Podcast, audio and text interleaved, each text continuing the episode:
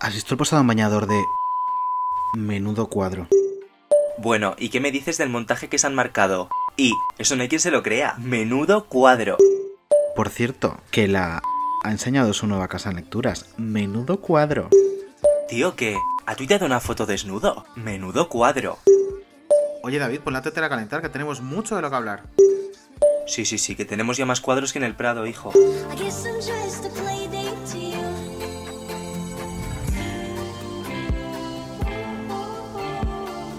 Le vent qui frôle Sa main sur mon épaule. Me vide dans ma tête Pas la moindre cachette. C'est l'aube qui décline Derrière un champ de ruines. Le moment de grandir Ne pas te retenir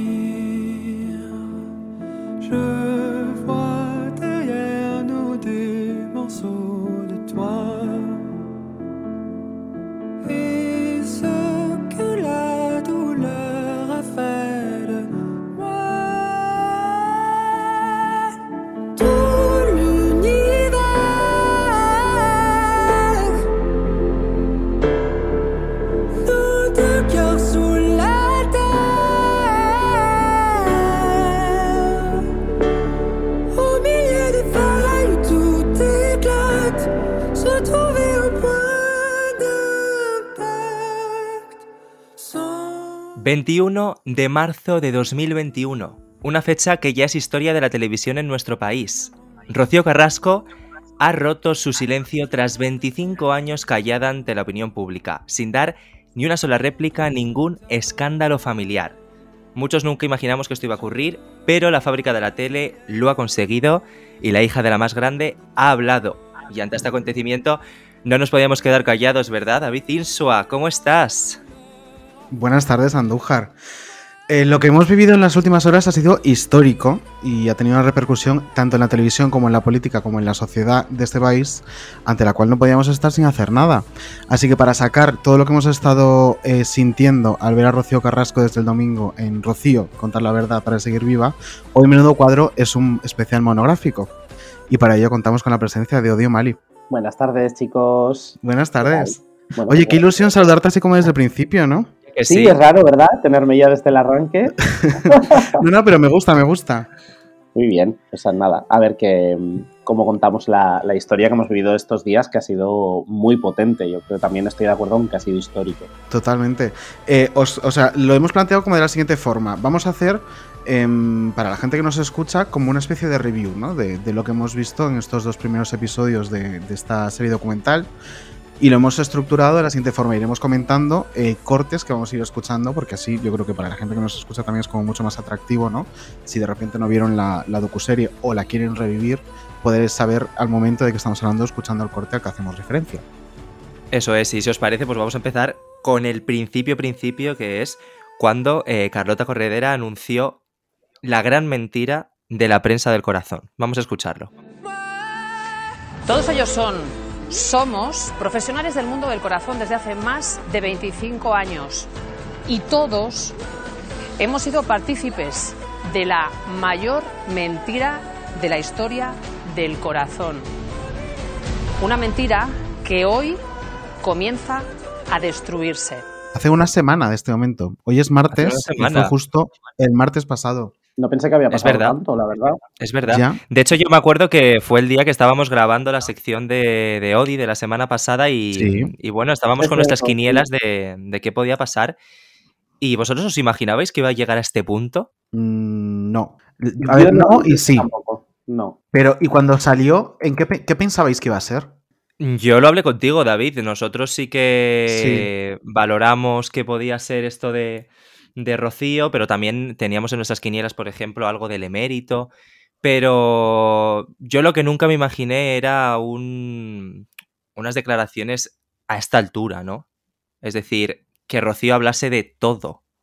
Eso no me lo imaginé. Yo Hombre, también yo creo pensaba que que, giraba en torno al rey. Yo pensé que era en torno al rey, luego pensé también en, en Ilenia y Albano, eh, pero luego cuando en el fondo eh, Lidia estaba también presente en esa historia y dije, joder, es que sería muy heavy que nadie le dijera nada y que ella estuviera fingiendo no saber nada. Entonces al final es verdad que luego empezamos a mirar a, otro tipo de temas y ya llegamos a la conclusión de que podía ir en torno al tema de Rocío, pero, pero al principio sí que yo no me esperaba que se fuera a sentar desde luego a hablar de, de todo, porque claro, van a ser tantos episodios que al final va a hablar de absolutamente todo lo que no ha hablado estos años. Sí, porque al final, bueno, todavía no ha trascendido como oficialmente cuántos episodios van a ser, pero eh, se habla como de unos 8, ¿no? Es lo que, lo que han publicado en los digitales esta semana. Entre He 8 y oído- 10, porque ha habido. eh, Eso es, he oído 10 como que se iban a emitir en 5 semanas, pero no tengo ni idea, la verdad.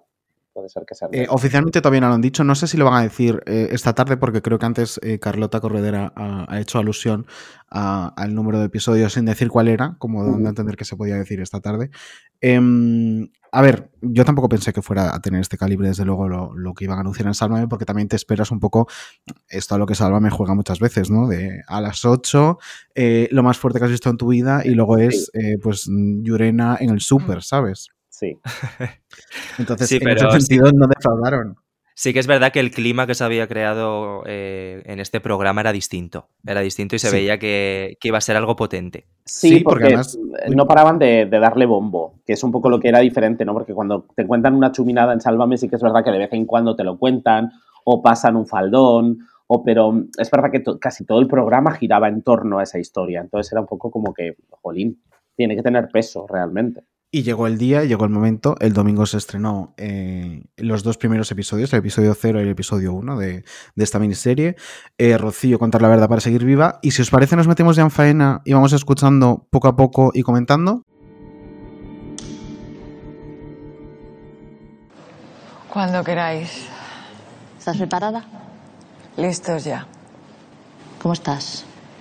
Nerviosa y con ganas, pero muy nerviosa, mucho. Bueno, pues así arrancaba el capítulo 0. Sí, mira, Em, yo- yo es lo que sí quiero decir desde el principio es que eh, dar este paso no debe ser nada fácil y más teniendo en cuenta lo que dijo después de que se encuentra en tratamiento eh, psiquiátrico y, y que ha sido diagnosticada de un síndrome ansioso depresivo, ¿no? Dijo, eh, grave Sí. y crónico. Eh. Remover todo lo que, lo que te ha causado este diagnóstico no es nada fácil.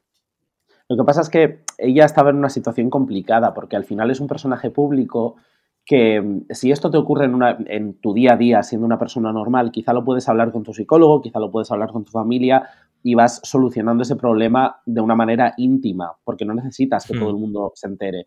Pero claro, con el perfil de Rocío Carrasco, si quieres solucionar ese problema hablándolo, necesitas que la gente lo escuche, porque tu problema no es un problema de un círculo cerrado, es un problema de la sociedad con respecto a ti.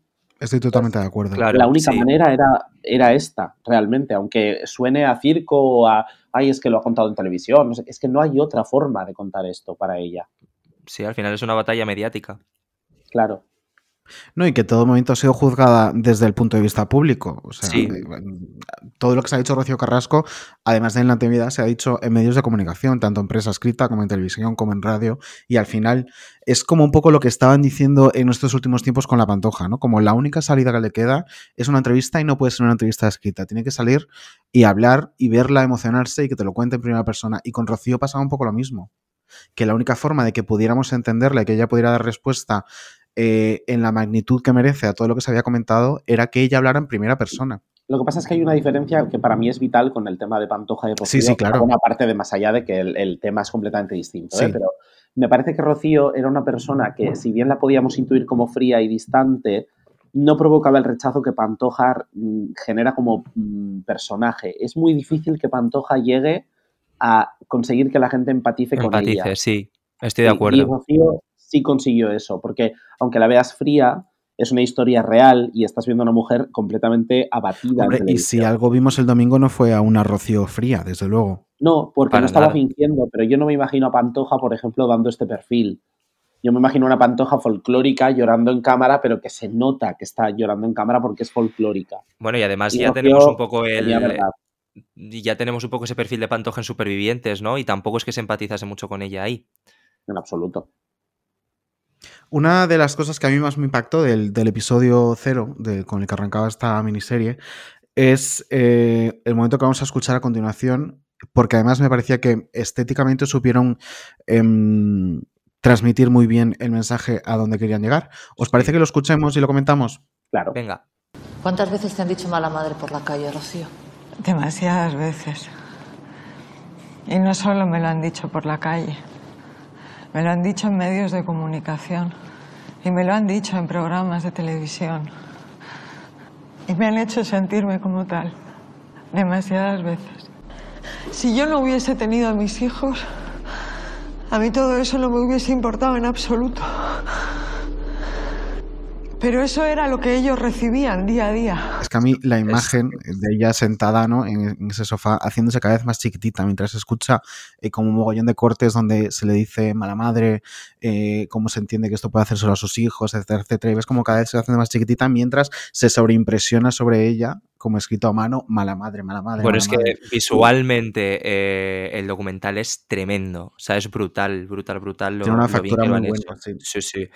Y Yo fíjate que mm, hay una cosa que me ocurre con, con esto, eh, y es que me llamó mucho la atención, o sea, pensándolo yo mismo, ¿eh? que es que a mí nunca se me había ocurrido que esta mujer pudiera estar pasando por esa situación en la calle, por ejemplo. O sea, es una cosa bastante obvia, ¿no? Que, que puede recibir insultos y que puede... Pero fíjate que nunca se me había pasado por la cabeza el decir, oh, pobrecita, porque claro, va por la calle y le dice a una señora que es mala madre. Pues en la vida se me había pasado hasta que lo dijo en alto. Y que yo creo que es de las para mí fue necesario verlo, que, ver que me lo decía ella en plan, sí, me insultan por la calle. Hostia, tío, Sí. qué fuerte. Sí, totalmente. Y que yo creo que es de las peores cosas que, que te pueden llamar en la vida, ¿no? Una madre, mala madre. O sea, el sentimiento de culpa que, que debías sentir, porque al final te lo crees. Al final yo creo que de tanto Hombre. escucharlo, no solo por la calle, escucharlo también en medios de comunicación, es que al final te lo crees. Al final yo también pienso que, hom- hombre, estamos hablando de las tres eh, sin ser ninguna madre, ¿no? Pero No, claro. sí que es algo que yo he hablado muchas veces con, con mis amigas que son madres, que es que la maternidad ya per se te trae como un sentimiento de culpa que es inherente a, a ser madre, ¿no? Sientes todo el rato culpabilidad. Si trabajas fuera, porque trabajas fuera. Eh, si estás en casa, porque estás en casa. Eh, si llegas tarde, porque llegas tarde. Entonces, como ese sentimiento de culpa ya es algo que envuelve siempre a la maternidad, a veces yo creo que no nos damos cuenta al, al juzgar cómo, cómo vive su maternidad una mujer, en que lo único que hacemos es incrementar ese sentimiento. Y ella cuenta cómo empezó a sentirse mala madre cuando la gente empezó a llamarle mala madre. O sea, no Claro. antes, no, Yo no- por algo que viendo- había hecho ella. Yo estaba viendo el documental, de hecho, con, con mis padres y tenía a mi madre al lado y cuando mi madre más empatizaba y, y más se emocionaba, eran esos momentos en los que hablaba de, pues, por ejemplo, que nadie le va a devolver esos momentos, ¿no? Que luego lo escucharemos. Sí. Eran los momentos en los que más, más nos conmocionábamos. Nos he preguntado Yo- antes de. Uy, Perdona. sí, no. Yo es que eh, me ocurre también una cosa, eh, que yo creo que voy a ser un poco la voz discordante en esta historia, y es que mm, tengo opiniones diferentes en el tema de la relación con Antonio David y el tema de los hijos. Lo veo de diferente manera. Eh, luego me explicaré más cuando tratemos el tema de los hijos, pero sí que me- lo veo como dos temas diferentes y veo que hay más cosas colgando y cosas que me gustaría comprender mejor con el tema de los hijos que con el tema de la relación de ella y Antonio David. Mira, pues entonces venía bien la pregunta que iba a plantearos, que nos he preguntado al arranque, eh, ¿cuál era vuestra postura en esta historia antes de conocer la versión de Rocío? A mí me costaba empatizar con Rocío, pero, pero a la vez mm, necesitaba escuchar esa historia. A mí Antonio David nunca me ha caído bien y, y le veía algo oscuro. Y con esto pues lo me reafirmo, ¿no? ¿Y tú, Odi? Yo, yo tampoco, no empatizaba con ninguno de los dos, pero creo que a, a Rocío tenía algo en contra que no tenía Antonio David, por, desde mi punto de vista. ¿eh? Y es que Rocío ha estado rodeada siempre de personajes con los que me ha costado mucho empatizar. Todo ese entorno de las campos, las periodistas que eh, le servían un poco de escudo. Toda esa gente me parecía bastante difícil de empatizar con ellos y con lo que contaban, con lo cual me parecía que era como una zancadilla extra para Rocío que Antonio no tenía. Y eso que a mí Antonio David, insisto, nunca me ha caído especialmente bien, pero sí que llegaba a comprender más lo que él contaba que lo que llegaba de, de la parte de ella por la gente de la que llegaba. Entonces, no es que me pusiera de favor de él, pero sí que es verdad que me costaba menos entender lo que él decía. Sí, yo, bueno, mi punto de vista es bastante similar al vuestro. Yo también eh, me costaba entender eh, cómo una madre podía renunciar de esa forma, ¿no? A dos hijos. Pero si algo tenía claro es que si tenía que ir con alguien en esta historia no era con Antonio David. Porque, por lo mismo, porque me despertaba un, rechazo muy, muy primitivo, porque veía en él una serie de rasgos que yo ya reconocía como, como los de una persona dada a- a caer en situaciones como en las que se relataron este fin de semana. Entonces, mm, sin estar de ninguno de los dos lados, mm, casi que me despertaba más eh, curiosidad saber lo que podía decir Rocío para decir, vale, estoy con ella. Porque eh, si, si sin saber no quería estar en el otro lado y si, si desde luego me tenía que decantar por algún lado sería el de los hijos antes que el del padre. Sí, Sí. yo creo que eh, ahí, ahí es donde iba antes un poco también con lo que he dicho, que es que yo, los hijos, por ejemplo, eh, me parecía una cosa mucho más fácil de entender el decir, joder, los niños cómo tienen que sentirse lejos de la madre, lejos de tal. Eh, y la- el sufrimiento de Rocío Flores en televisión, por ejemplo, me llegaba mucho cuando las cosas que decía Antonio David las podía entender, pero no, no necesariamente estaba de acuerdo o podía mm, en- ponerme en su posición, digamos, ¿no? Pero lo de los Sí. hijos sí. Sí, al final Sí, yo creo que son la- las grandes víctimas. Sí, Sí, eh, yo creo que está claro que hay dos víctimas que son los dos hijos y para mí desde el domingo también está muy claro que hay otra víctima que se llama Rocío Carrasco. Completamente, completamente. Sí, claro. Vamos a escuchar eh, uno de los pasajes también más heavy, que era cuando ella explicaba cómo eh, eran esas recepciones cuando, cuando tenían la custodia compartida de los hijos y tenían que llevarlos a Antonio David a Rocío. Él ha conseguido lo que me dijo cuando me fui a separar. Te vas a cagar, Rocito.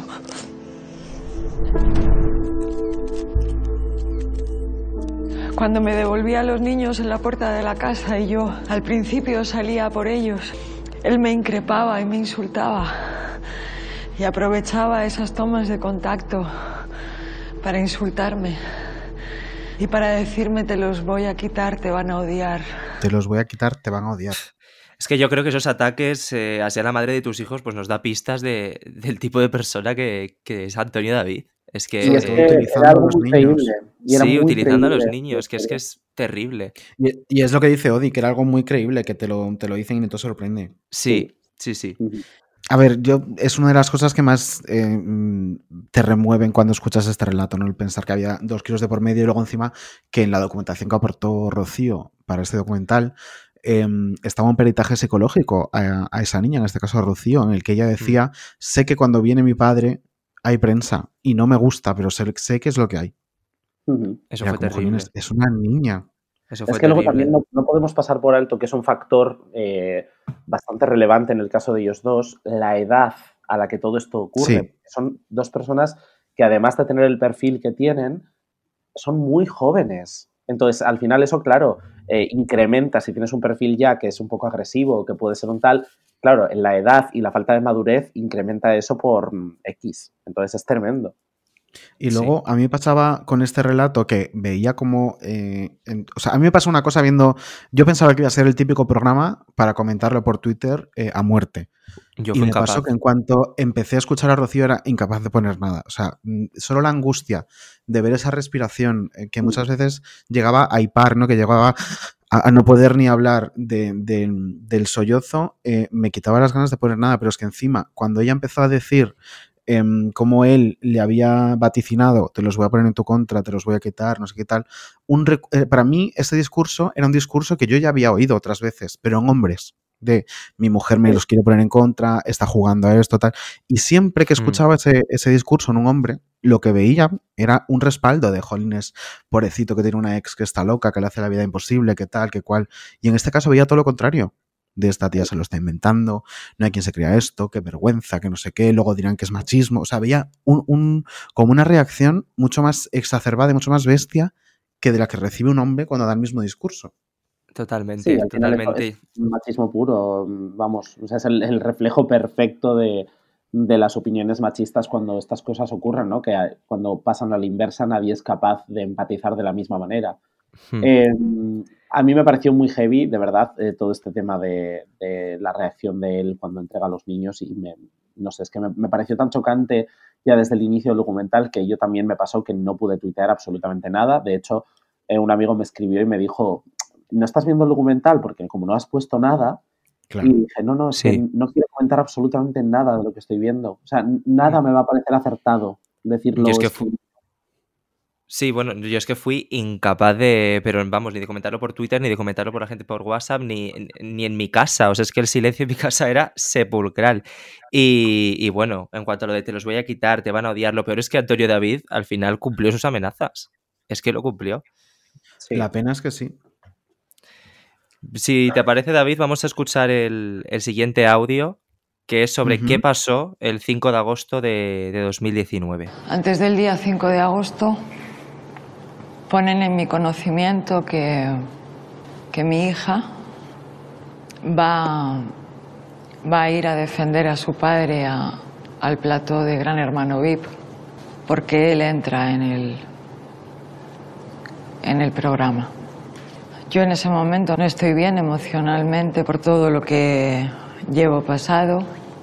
Nadie lo sabe, pero yo llevo en tratamiento psiquiátrico y psicológico desde el año 2011. Es que hablamos de 10 años de tratamiento psiquiátrico psicológico.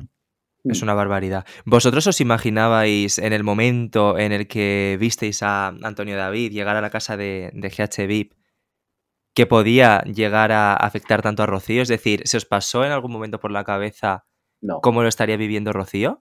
no. ¿Sabes qué pasa? Que mm, en mi caso, por ejemplo, siempre he recibido el input de Rocío no ve nada. Claro, Rocío no ve la tele, Rocío como que Rocío vive en una burbuja, ¿no? Entonces yo daba por hecho Claro. que ni siquiera lo iba a ver o que podía incluso ni siquiera estar al tanto hasta el momento de, de- de verse ya en televisión. Exacto, es que Claro. yo pensé lo mismo, yo pensé que ella mm, no lo iba a ver y chimpún, y ya está, y como que es que mi impresión siempre había sido la de que Rocío le daba un poco igual todo este mundillo y que no le Sí. afectaba especialmente si salía uno, salía la otra, si la hija decía o dejaba de decir. Entonces, claro, el ver que eso no era así, que ella se entera desde agosto de un programa que se va a emitir en octubre, ella se entera desde agosto y ya está el día de que la hija va a de- de- defenderlo en el plató y no sé qué, y, joder, me parece muy heavy porque le afecta realmente todo, todo. Es Hasta que el- el- yo creo que para ella fue como volver a, a un punto inicial, ¿no? Pero ya encima con su hija dentro de la televisión. Es que debe ser un choque tremendo. Claro, es que yo creo que ese es el punto de inflexión. O sea, no es que Antonio David reaparezca, es que la hija se meta en ese, en ese mundo de televisión y defendiendo al padre encima. Claro. Sí. Y además, yo creo que esto, este, esta misma reflexión que nos ha ocurrido, decir, no, yo pensé que no le importaba, es porque al no haber participado de forma activa en todo este tiempo, yo creo que hemos tendido como a deshumanizarla, ¿sabes? De a, a Rocío le da igual todo, a Rocío no le importa lo que digan, a Rocío no sé qué. Como aparte los inputs que recibías en tele, que a lo mejor era eh, Terelu o Isabel Rábago, tal, diciendo, no, pues es que Rocío no sé qué, pues, dabas por hecho como que ella estaba en otra liga, como que esas cosas ni le iban ni le venían y que él- él le pasaba el aire y no- ni la rozaba. Y luego de repente te das cuenta de, jolines, no, es que es una persona como otra cualquiera, que ve cosas que le duelen, que, que siente dolor, que siente angustia, que, ¿sabes? Claro, dicho Completamente. antes, os- he comentado lo de que eh, el entorno que rodeaba a Rocío también es muy importante Sí. ver qué tipo de perfiles eran, porque claro, es que a ti te viene Isabel Rábago a contar la opinión de Rocío y automáticamente, claro que la deshumanizas, claro que te parece algo frío y distante. La rechazas, claro. Claro, se Sí, genera rechazo. Y luego además salen eh, pues pequeñas píldoras como el tema de vas a ver a tu hija en Supervivientes y que ella respondiera lo de se emite en Netflix. Sí. Y entonces, si ya Claro. por sí imagen de cierta distancia, soberbia y frialdad, ese tipo de píldoras sumadas a lo que ya crees que está ocurriendo, claro, te, te ponen a Rocío en una galaxia completamente dis- distinta de la tuya. O sea, no es imposible. Claro, es que nosotros el único feedback que recibimos de Rocío Carrasco en cuanto a, a Supervivientes, por ejemplo, fue eso, fue lo de Netflix. Y ahí es cuando digo lo de que no empatizo con ella, porque digo, uy, qué prepotencia, ¿no? Pero claro, Sí. luego descubres esto. Y que es un poco, eh, pues lo que estábamos diciendo, que la impresión de que a ella le daba todo igual viene de pequeñas cosas como esa. Sí, Mm. ¿Os parece que escuchemos eh, de la boca de la propia Rocío qué pasó el 5 de agosto? estupendo. Estaba preparada para verla a ella, pero lo que tenía claro es que no quería ver lo que venía. Y no quería volver a sentir miedo. Y no quería volver a sentir vergüenza. Y no quería seguir sintiéndome cuestionada por todo el mundo. Decidí que, que no quería seguir viviendo. Es brutal, ¿eh? O sea, imagínate en qué punto estás para, para decir esto. Sí, porque además me, a lo mejor es una impresión mía, porque claro, luego ella evidentemente lo vivirá de una manera diferente, pero yo no he sentido, o sea, sí- que se ha removido el pasado, evidentemente, con la salida de la niña, pero no he sentido que fuera de una manera más potente que en los años anteriores. O sea, quiero decir que es que ha habido una época, yo creo, eh, de Antonio David en televisión mucho más violenta, verbalmente me refiero, ¿eh? Eh, con este tema, que, que la de ahora. Pero claro, eso es la impresión del público o de cierto sector del público y luego es cómo lo vive ella, que es completamente distinto, claro. Sí, Bueno, eh, al final en la casa de Gran Hermano sí que hubo momentos ¿no? más tensos en ese sentido, sobre todo cuando a lo mejor tenía algún enganchón con, con Alba con Alba Carrillo, que sí que era, más propenso a, a sacar algún comentario de tu amiga esto, tu amigo el otro. Mm, no lo sé, pero yo creo que al final lo que ha pesado en esta historia y lo que ha llevado a, a Rocío a esa situación ha sido un acumulado. Al final daba igual cuál era el momento actual de, de la guerra con su expareja, que al final todo sumaba. Sí, claro, por eso digo que, que la manera en la que ella vive las cosas no es lo que, lo que tú piensas o dejas de pensar. O sea, Mm. es una cosa absolutamente personal y un sufrimiento eh, que la medida es absolutamente personal, porque Ujú. va ligada a muchas otras experiencias que no solo son la que estás viviendo en ese momento. De todas maneras, eh, siendo, Eh. como dices, una evidencia totalmente personal y, y- y- y como muy tuya, ¿no? Yo sí agradecí que lo contara. Y sí me pareció bien que lo contara justo ahora, que parece como, como que la, la salud mental empieza a estar un poco eh, sobre la mesa en el debate, que venimos de una declaración en el Congreso de Rejón que fue contestada por, por un, un político del PP con un beta al médico, ¿no? Que es como, parece que Qué sigue estando ese tabú entonces, Sí. justo que cuando todo esto se conjunta, eh, llega ella y cuenta esto, pues oye, yo creo que es un mensaje que llega. Claro, sí, sí, absolutamente. Estoy completamente de acuerdo que ha sido además un, un buen momento para poder contarlo y mm, un buen momento para ella y un buen momento para esta gente que sufre de enfermedades mentales o de salud mental eh, para poder verse también reflejado y exponer un poco más este tipo de problemas, que son muy Pues comunes. de- Sí, perdona, Odi. No, decía que son muy comunes, nada más. Esos. Nada, pues si os parece, vamos a, escuchar el, el testimonio de, de Rocío Carrasco en, de lo que ocurrió en el hospital, que a mí la verdad es que me parece durísimo, uno de los más duros. En el hospital yo llegué prácticamente dormida, yo no recuerdo. Bien lo sabe Dios, yo no recuerdo nada. En urgencias me preguntan. Yo digo que yo no quiero seguir así, que yo no... Que yo en un primer momento digo que me da igual. Que me da igual no haberlo conseguido en ese momento, que lo voy a conseguir. Y que siempre me quedaba el puente de Segovia para tirarme. ¿Sabes que me dio mucha pena, aparte de todo el relato eh, en sí del intento de suicidio, que lo que sintiera ella fuera vergüenza, Sí, por decirlo? Eso me dio mucha pena. pero yo creo que forma parte del debate que estábamos teniendo antes, ¿no? De, de la visibilidad de la salud mental y, y de este Mm. tipo de, bueno, pues... Y el estigma, suicidio. sí. Claro, el estigma del suicidio. Eh, la verdad es que me parece tremendo, ¿eh? O sea, todo lo que tuvo que tragar para, para llegar a, a ese punto es uno de los momentos en los que peor lo pasé.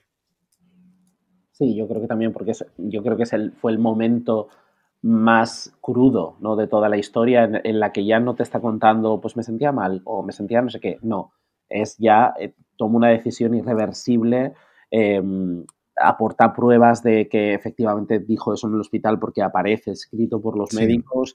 eh, es un tema ya muy heavy y es, es, yo creo que fue un poco la bofetada de, de ese documental en el que dices, claro, es que cómo no va a contarlo, cómo no va a sentarse a contar la verdad después de haber pasado por esto, es que no tiene otra manera de salir de ese hoyo, aparte de, evidentemente, del tratamiento psico- de psiquiátrico que haya estado recibiendo, pero me refiero a que es que casi es una necesidad decirlo en alto, y porque es que si no, no sales Sí. de esa sensación.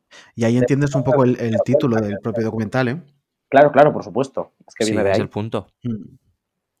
Eh, ella contó eh, que de- del hospital al que se la lleva en una en primera en un primer momento prácticamente inconsciente, la derivan a, a un hospital psiquiátrico en el que pasa un tiempo ingresada y cuenta y da detalles de por qué recibe el alta y en qué condiciones lo hace. ¿Lo escuchamos? Fui, tuve una entrevista con el médico y le dije que me quería ir, que me quería ir, que me quería ir, que me quería ir a mi casa, porque en mi casa era el único sitio donde me sentía segura. Que quería irme. Y no me esperé a que me dieran el alta. Me fui.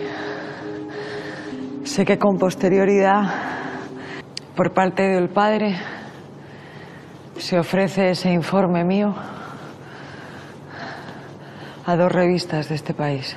Bueno, es que a mí esto de, de que Antonio David ofrezca eh, este informe a las revistas me parece de, lo más repugnante que vimos el domingo. O sea, mm, para Antonio David todo vale por dinero. O sea, es la madre de tus hijos y vas a vender un informe de, de un alta por fuga de un hospital. O sea, es que me parece fíjate a repugnante. pesar- Ya os lo A digo. pesar de todo, y si esto fuera cierto, que me imagino que lo es, a pesar de todo, fíjate que eso me parece una gilipollez en el fondo. En comparación a todos los demás, que haya, o sea, entiendo que es súper grave, ¿eh? pero que dentro de todo el marco de lo que está pasando, pues bueno, pues es una conducta más de él, porque ya le vemos Sí. venir. Entonces, en el Sí. fondo, digo, joder, qué heavy todo para que a mí personalmente el hecho de que él intentara trapichear con esos informes me pareciera una gilipollez. Sí, o sea, sea, al final se queda en una anécdota con todo lo que hay detrás, pero es que es, es un ejemplo muy claro de- del tipo de persona que es. Y a mí me sí, pero muy al mal final- también eh, cuando se habla de, de Antonio David como buen padre. Pero claro, escuchamos este tipo de cosas. A ver, yo parto de la base de que a mí me cuesta eh, creer que un maltratador es un buen padre. Claro.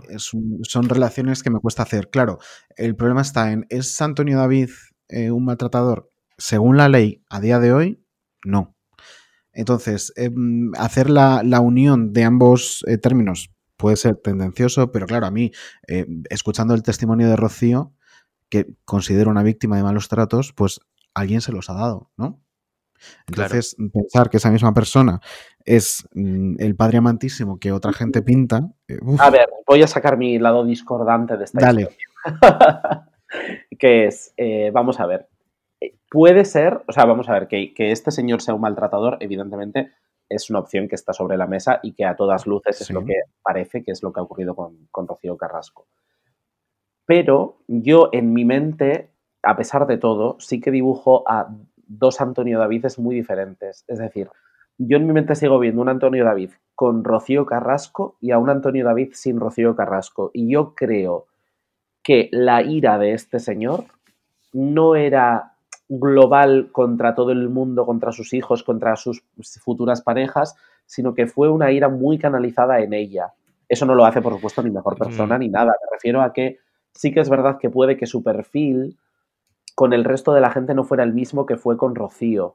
Entonces, por eso el tema de sus hijos siempre lo han querido mucho, su pareja actual, pues aparentemente no hay, no existe un problema con él. Eh, entonces creo que hay un Antonio David dibujado que tuvo problemas con Rocío Carrasco más que un problema de un maltrato continuado o de un, o de un perfil agresivo con todo el mundo. No sé, es mi impresión, ¿eh? pero ya os digo que... Claro, pero al fin y al cabo Rocío Carrasco es que es la madre de sus hijos. Y es que, eh, mira, mira el momento en el que Antonio David pone en contra a, a, a sus hijos de, de su madre. O sea, ya no es un buen padre. No, no, yo no estoy diciendo que sea un buen padre, ¿eh? ojo, cuidado, que también es que es tan difícil eh, explicar esto. Lo que yo quiero decir, No, yo creo que he entendido un poco lo que quieres decir. la sensación del perfil de Antonio David puede ser el de que es un buen padre porque no creo que tenga un conflicto con los hijos ni con, ni con la pareja actual, ni creo que haya una situación inestable dentro de esto. Hmm. Pero eso no lo convierte en buen padre a todas luces por lo que ha ocurrido previamente. No sé si me estoy explicando. Sí, ahora sí. complicado. Vale. Claro, es es súper políticamente incorrecto decirlo y además es muy complicado de explicar porque parece que estás justificándolo y ni mucho menos. Mm. Eh, sobre los hijos, precisamente eh, va el siguiente corte que tenemos preparado de, de Rocío, en el que explica que ella prefiere que sus hijos se queden con la versión que tienen para ahorrarles el sufrimiento. Yo casi que prefiero que, que sigan creyendo la versión que tienen, porque el día que mi hija se dé cuenta de todo lo que ha pasado y de lo que ella ha formado parte y de quién es su padre realmente. Va a ser el peor día de su vida. Y no me gustaría que sufriera. Y yo lanzo una pregunta. ¿Se puede separar eh, la imagen que tienes de tu padre en, por un lado, mi padre y por un lado, el marido de mi madre? Eh, puf, eh, es que no te- de verdad que no te sé contestar. Eh, Es que es muy difícil. En base a lo que os he dicho, yo creo que Rocío, hija, puede llegar en un futuro, o no lo sé si en el presente también, pero vamos, que puede llegar a entender que su padre y su madre tuvieron un problema muy grave de, malos tratos, Sí. eh, más allá de la relación que ella o haya tenido con él o él tenga con Olga. Pero es difícil, pero es difícil. Y yo aquí también voy a ser un poco discordante y es que y yo esta parte es la que no entendí. Y yo lo, el tema de los hijos me sigue costando mucho eh, comprenderla. Y creo que esta, esta respuesta que ella da tiene mucha relación con el tema de su salud mental. Porque yo creo que eh, ella se da, se da por vencida, digamos, en este sentido, pero en el fondo está ya contándoles la historia. O sea, está diciendo, no quiero que mis hijos se enteren, pero a la vez estás contando la historia. Tú sabes que tu hija va a escuchar esto. Tú sabes que mm, todo lo que pongas sobre la mesa llega a tu hija inmediatamente. Entonces, aquí es cuando me cuesta un poco más encajar este puzzle todavía con ella. Y espero que lo, lo desarrolle más en, en futuros capítulos. Fíjate, yo esa, esa mm, mm, por decirlo, incongruencia de Rocío, la justifico desde la desesperación, ¿no? Desde el haber puesto en una balanza eh, ahora mismo eh, qué me compensa más. Y yo creo que al final lo que le ha compensado más es hablar para poder, como bien dice ella, seguir viviendo y, mm, y sabiendo que posiblemente esas palabras tengan un, un daño colateral en su hija, a la que ha querido dejar claro con ese mensaje que, que preferiría no tener que hacerle daño, pero que inevitablemente se lo va a hacer. Oye, ¿vosotros pensáis que, que a Rocío Flores este documental le va a cambiar en algo su relación con, con su padre, con Antonio David? No. Yo quiero pensar que sí. Yo, Yo, no. quiero pensar que sí. Y, a- y anoche hablaba con, con mi madre de este tema y me dijo algo que, que creo que tiene razón.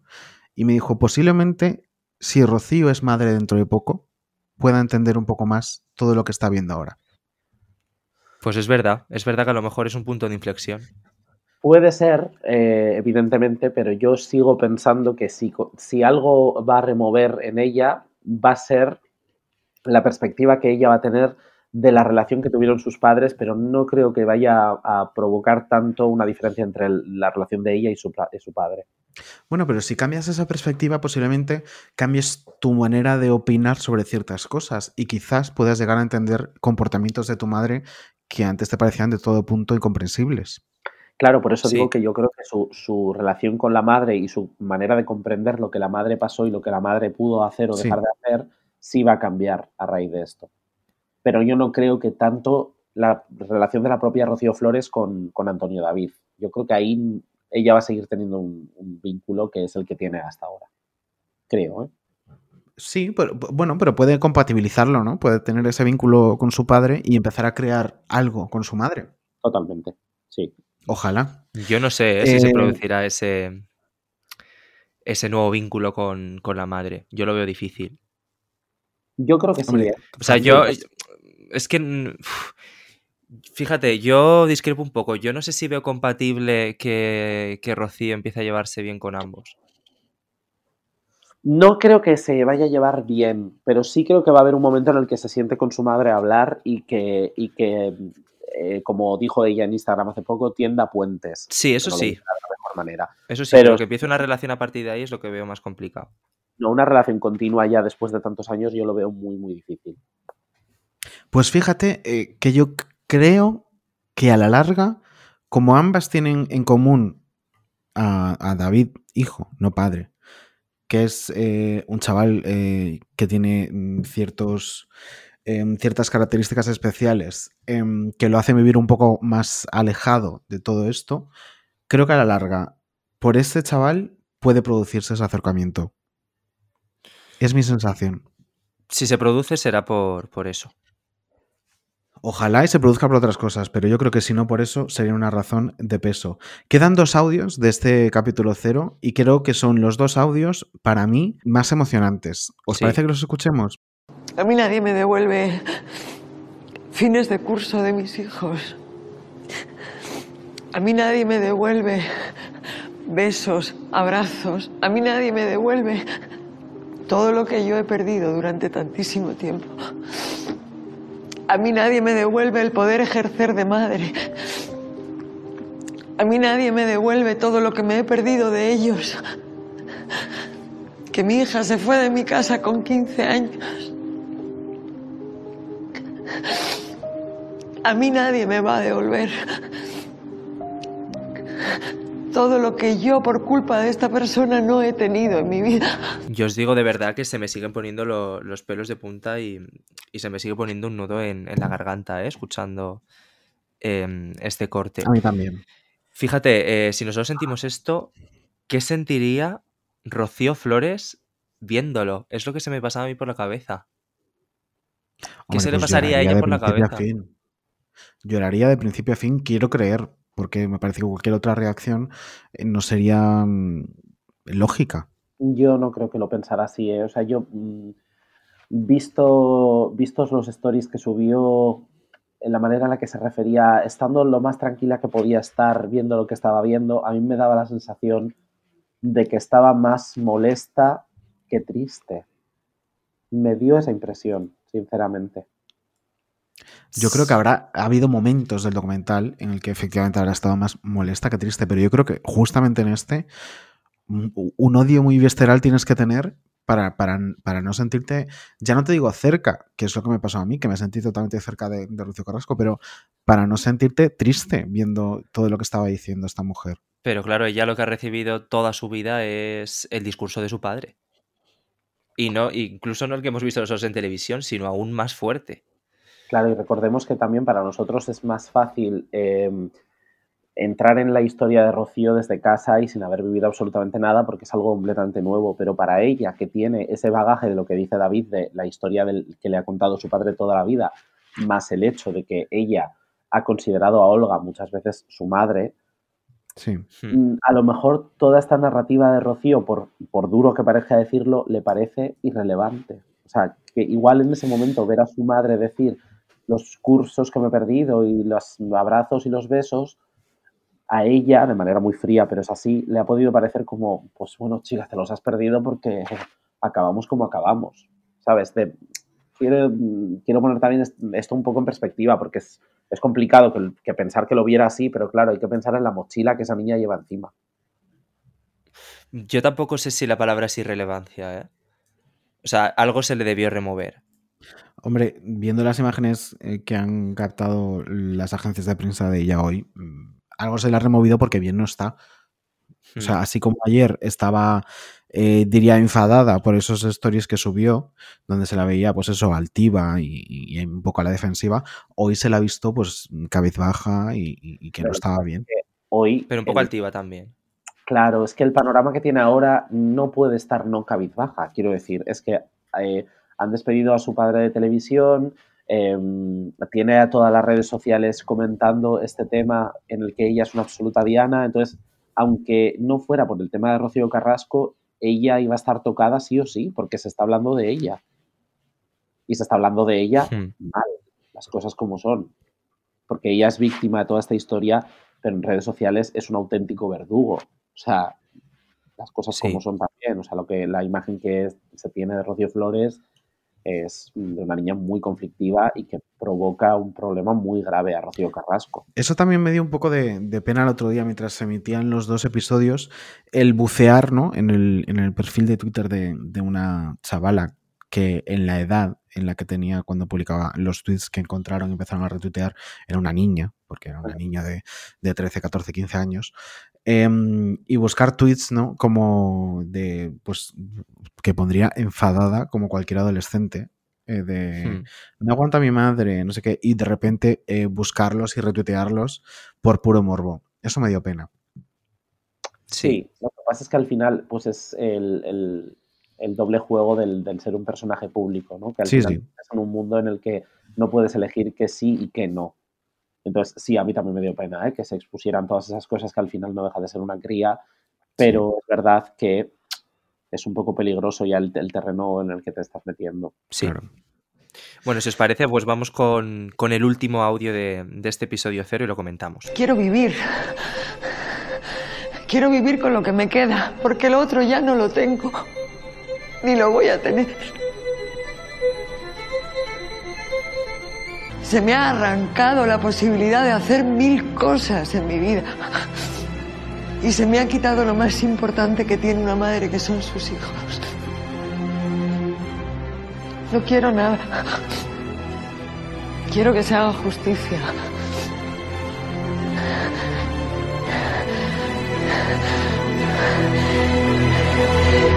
Y quiero que se sepa la verdad. Es Quiero que que se haga es, justicia. mm, termina muy en alto. Hmm. Dice, Eh, quiero vivir, quiero que se haga justicia, quiero vivir con lo que me queda, porque lo otro ya no lo tengo ni lo tendré. Ahí, ¿a qué creéis que hace referencia? Los hijos, A los hijos, a los sí, hijos. totalmente. claramente. Hmm. O sea, ella da por perdidos a esos críos y yo creo que en el fondo eh, hace bien en darlos por perdidos porque es muy, muy difícil que, que eso sane del todo como para tener una relación madre-hijos completamente normal. Claro. Ya. Es lo que hablábamos antes. Y cuando habla de justicia, eh, hombre, yo no sé si se, se reabrirá el caso en, en la justicia, pero lo que hay ahora es una batalla mediática que sí que está ganando. Hombre, ahora lo que está viviendo Antonio David es lo que ya ha vivido todos estos años, ¿no? Que Eso es lo que se llama la, la pe- la pena de telediario, el, que en televisión em, se te se, pues, se pongan de una parte o de otra y, y en, en consecuencia se atice a- al contrincante. Mm, a ver, está igual de mal que cuando estaba con ella, entonces al final ahora mismo es una cosa como casi como de karma, ¿no?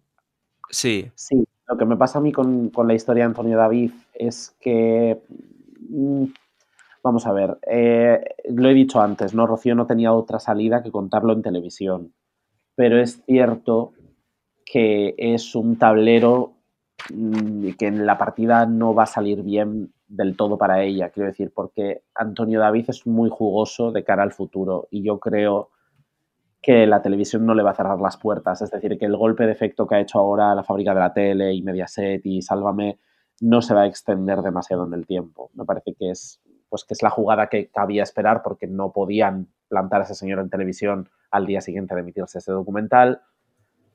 Pero sí creo que cuando la gente está diciendo, ay, se le ha acabado el chollo, mm, no estoy yo tan seguro de esto. No estoy yo tan seguro de que vaya a ser así. Yo creo que este señor va a reaparecer. Eh, pero no va a ser lo mismo. eh. lo mismo, claramente, sí. No, Sí, no va a tener ese perfil claro. que tenía antes tan que, que iba en su favor. Pero Claro. claro, no sé, no sé. Es Yo que- creo, opino por desgracia, igual que, que en- esto no va a durar toda la vida, que llegará un momento en el que este hombre vuelva a tener cabida en, en programas de televisión. Pero sí que es verdad que yo pienso que, mm, que no va a ser tan fácil em, que cierta gente se pueda poner a su lado de nuevo. Sin Claro. dobleces, ¿sabes? Ese, ese es el punto. En cierta manera sí que se le acaba un poco el chollo, ¿eh? O sea, mm, ¿que reaparecerá en televisión? Probablemente. Pero tal y como Es que lo estábamos viendo a día de hoy, lo dudo. Es que desgraciadamente en este país la, la memoria nos dura muy poco. Nos dura muy poco en, en muchos temas y la violencia de género yo creo que es uno de ellos. Sí, Sí. evidentemente. Y luego también hay una cosa que es que al final, eh, que es un poco el, el terreno sálvame, que el terreno sálvame nos lleva a crear historias eh, para bien y para mal esto, ¿eh? porque evidentemente televisivamente es un lujo el- el- la manera en la que cuentan ellos las historias y cómo crean esas narrativas de, de cada cosa que cuentan. Pero es verdad que eh, ese punto de exageración, ese punto muy maniqueo que tienen siempre de héroes y villanos, al final es muy fácil que esa tortilla vuelva a dar la vuelta por X motivo. Evidentemente no por el tema del maltrato, pero puede pasar cualquier cosa que posicione otra vez a Antonio David en una guerra diferente y vuelva a estar en televisión. Entonces, eh, ¿que se le ha acabado el chollo hasta cierto punto? Sí, pero creo que entre lo que ha dicho David Insua del- de la memoria a corto plazo con este tema y que luego ese juego de los héroes y villanos le puede dar mucho juego de cara al futuro, pues en fin, no sé, no sé. Me da cierta, Sí. cierta lástima, ¿eh? porque para mí un testimonio como el de, el de este- estos días debería acabar con la carrera de, de una persona que, que claramente ha ejercido un sufrimiento tremendo a, a- a una mujer como Rocío Carrasco, pero creo que es que el punto de la televisión va a ganar el juego a esto. Oye, y hablando de, televisión y antes de meternos con, con los cortes del, del programa 1, ¿qué, qué os parece? ¿Cómo está tratando, bueno, pues en ciertos programas, por ejemplo, se me ocurre ya es mediodía, toda esta batalla entre Antonio David y Rocío? Porque, por ejemplo, vemos encuestas de ¿tú en qué team estás? ¿Team Antonio David o Team Rocío Carrasco? Métete en la web de Telecinco y vota. ¿Qué os parece esto? Pues mira, yo creo que es la parte más espeluznante, ¿no? De, Claro. De, de televisar este drama que es la, la violencia de género. Y, y es posiblemente el punto más flaco de, de Mediaset y de Telecinco em, tratando estos temas. Que si bien creo que hacen mucho bien em, en llevar a un espacio de máxima audiencia un testimonio de una mujer maltratada con la que mucha gente em, se sintió mm, eh, representado y con lo que mucha gente incluso eh, descubrió eh, que a lo mejor había tenido relaciones eh, tóxicas y que, no, y que no estaban bien dentro de los parámetros del respeto habitual en una relación. Em, luego caen en este tipo de, de amarillismos, ¿no? De lanzar una encuesta en la web de eh, con quién estás ahora y luego ir todo el programa cebándola de está muy ajustadita la cosa.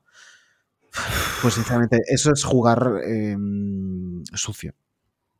Para mí la Sí. única manera de, de conseguir salvar el perfil del programa era mantener el contenido del programa dentro del programa. Una vez sale del programa, mm, todo mal. Es que todo mal. Es que me parece que, eh, igual que decimos antes, ¿no? De no podíamos tuitear, no podíamos ni siquiera comentarlo, pues es que me parece, claro, esto es un imposible porque estamos hablando de Mediaset, de televisión, de al final, pues evidentemente un, un montón de cosas que, que impiden que esto sea así, pero creo que para que el programa hubiera tenido toda la validez que debería haber tenido, se tenía que haber quedado en lo que era el propio programa y no salir de, de esos muros.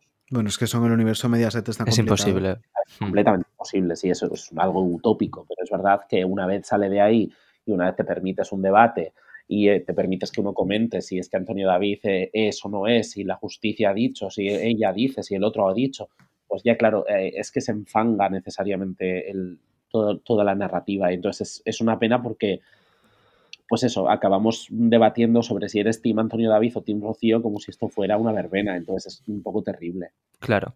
A ver, también luego hay tratos y tratos, ¿no? Por ejemplo, eh, el lunes vimos a, a Carlota Corredera entrevistando a Irene Montero en Sálvame. Que eso me pareció maravilloso algo que ver. también trajo polémica. Cla- bueno, es que eh, yo de verdad que no entiendo la polémica que puede traer que la ministra de Igualdad entre en un programa de televisión a hablar de, de un caso de, de un supuesto caso de violencia de género, claro. Yo tampoco, y más teniendo en cuenta que posiblemente el- un espacio como Sálvame sea el mejor sitio para evangelizar en, en torno a estas cuestiones, porque posiblemente llega a un público que ni siquiera sabe quién es Irene Montero.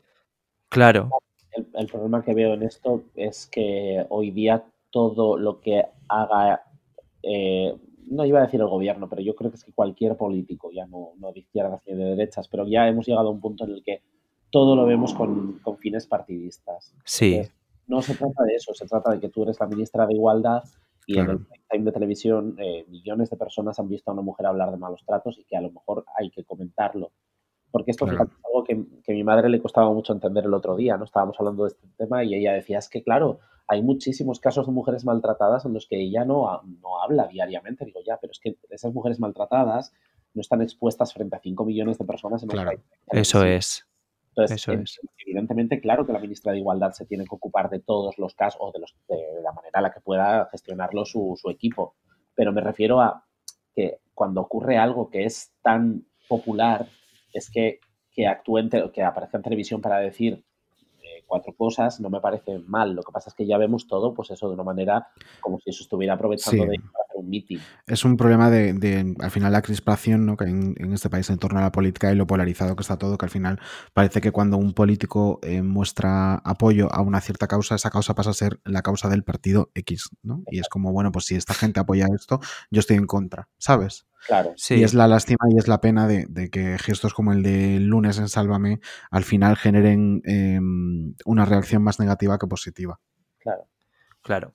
Bueno, pues si os parece, nos metemos ya de, de lleno con el programa 1, eh, el cual, bueno, pues hablaba de, de los comienzos de la relación, ¿no? Entre Antonio David y, y Rocío Carrasco. Y vamos con el primer corte en el que habla de las cartas que le enviaba cuando tenía 17 años y qué pasó con esas cartas.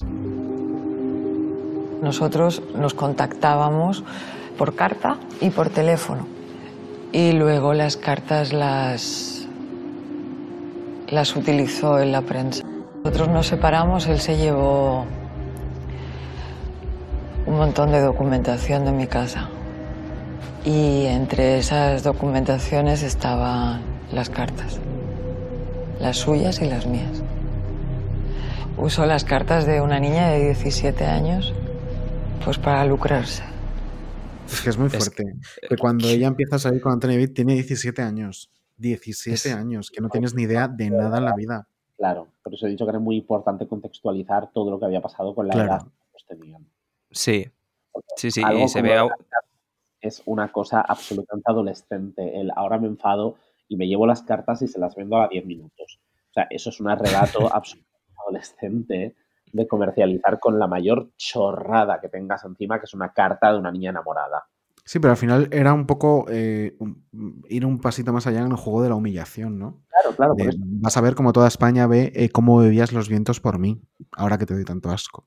¿Sabes? es, es un choni de manual. eh, Sí. para- son, es totalmente tóxico. O sea, es ese perfil de pareja tóxica que en cuanto lo dejas con él te tiene que hundir necesariamente porque si no, él no sale reforzado de eso.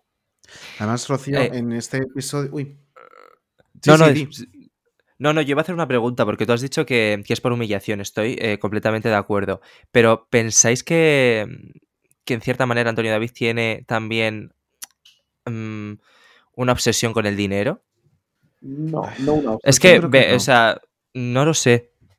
Yo creo que es que ha, ha decidido que ese es su modo de vida y entonces mm, Sí, eso sí, ¿ves? Que ha decidido que Sí, pero, o sea, por ejemplo, cuando se anunció eh, que se iba a realizar este documental y estaba Antonio David en Sálvame viéndolo, su primera pregunta fue ¿cuánto ha cobrado? O sea, siempre que salen estos cortes hay dinero de por venía medio. Claro, eso yo creo que era un poco resultado de- del discurso que había mantenido Rocío un poco estos años, ¿no? De equidistancia con este tipo de, de, mm, apariciones públicas en, en medios, cobrando por hablar de, de la vida de otras personas, que al final también era un poco Hmm. la tuya. Em, y como decir, bueno, pues ¿qué pasa? Que ahora entra en este juego también, ¿no? Eh, desde luego fue yo creo que la peor reacción que tuvo que, te- que pudo haber tenido, eh, pero bueno, que al Sí. final no deja de, de- de poner relieve qué tipo de persona es todo el rato, ¿no? Eh, pero yo creo que al principio de esta historia, eh, si bien no creo que tuviera una obsesión por el dinero, sí que vio en, en su relación un modo de vida. En eso Claro. sí que opino como Hmm. Di. Y luego Hmm. el tema de la reacción es que eh, a mí me chocó mucho porque él es una persona que lleva años diciendo, bueno, pues que hable, que cuente, que diga lo que quiera, que salga y no sé dónde, y de repente te ponen un vídeo en el que se ha sentado a hablar y te escandaliza muchísimo. Claro, pero porque. Acabas de decir hace dos semanas que se siente que cuente. Ya, pero porque yo creo que lo decía con la boca pequeña. Por supuesto que lo decía con la boca pequeña, pero me refiero a que me chocó muchísimo que él eh, se descontrolara tanto porque las caras, los gestos, la rabia que estaba, que se veía en ese primer plano, y dices, me cago en la leche, tío, si acabas de decir hace dos semanas, siéntate y cuenta lo que te dé la gana. O sea, hay que ser cretino, de verdad, para... Totalmente, vamos. Sí, sí, ese me- de verdad que me pareció, cuando, cuando yo le estaba viendo la cara, yo decía, Buah, esto lo puedo entender, que está tenso, que está nervioso, que está, que es molesto, tal, pero claro, ya cuando dice lo del dinero y, y- y arranca, y hay un momento que algún compañero le dice por lo bajini, no vayas por ahí. Sí, Laura Fa. Sí. Entonces es como, joder, te están viendo ya fuera de ti. O sea, es que entonces con una cosa que hace dos semanas parecía no importante, eh, como dices tú, con la boca pequeña, ¿no? De decir, ha sido de chulito. Porque yo creo que aunque él dijera, que, ah, sabía que este momento iba a llegar, yo creo que no. Yo creo que él daba por hecho que iba a contar siempre con el silencio de la otra parte y que iba a contar siempre con una oposición justa en televisión, que al final cuando Antonio David eh, decía algo de Rocío contaba con muy poca oposición, porque muy poca gente pertenecía a, a ese entorno seguro que tenía Rocío Carrasco y que conocían más o menos la historia. Entonces también era complicado hacer oposición a lo que contaba Antonio David en un plató. Y porque vuelvo a insistir en, eh, perdonadme que lo vuelva a decir, pero es Sí. que y el perfil de la gente que apoyaba a Rocío, que no tampoco tenían platos un apoyo especial del resto de periodistas o del resto de compañeros, que es que No. eran gente que ya generaba ese rechazo de, ay, sí, claro, la amiga, Sí. la de culos, la... o sea, no, nunca dejaban un pozo de que pudiera haber una realidad des- detrás de lo que decían. Siempre era como una defensa mm, lameculista de, de lo que podía ser lo que pensara Rocío. Hmm, Mira, como- aquí me estoy acordando de unos tweets que puso Pilar Eire eh, sobre todo esto, en el cual decía que, claro, que ella nunca había conseguido empatizar con Rocío Carrasco, pero con Antonio David, pues al final le veía por los pasillos, era simpático, tal. Y yo creo que eso le ha pasado a muchos, muchos compañeros de, de televisión. Claro, Bueno, pero eso es- es como el vecino que siempre saludaba. Sí, Claro, lo explica muy bien Rocío en, en este episodio que estamos escuchando ahora. El- esa personalidad como embaucadora que, te- que, que se queda contigo, que Claro. sabe por dónde llevarte para sacar lo que necesita sacar en cada momento.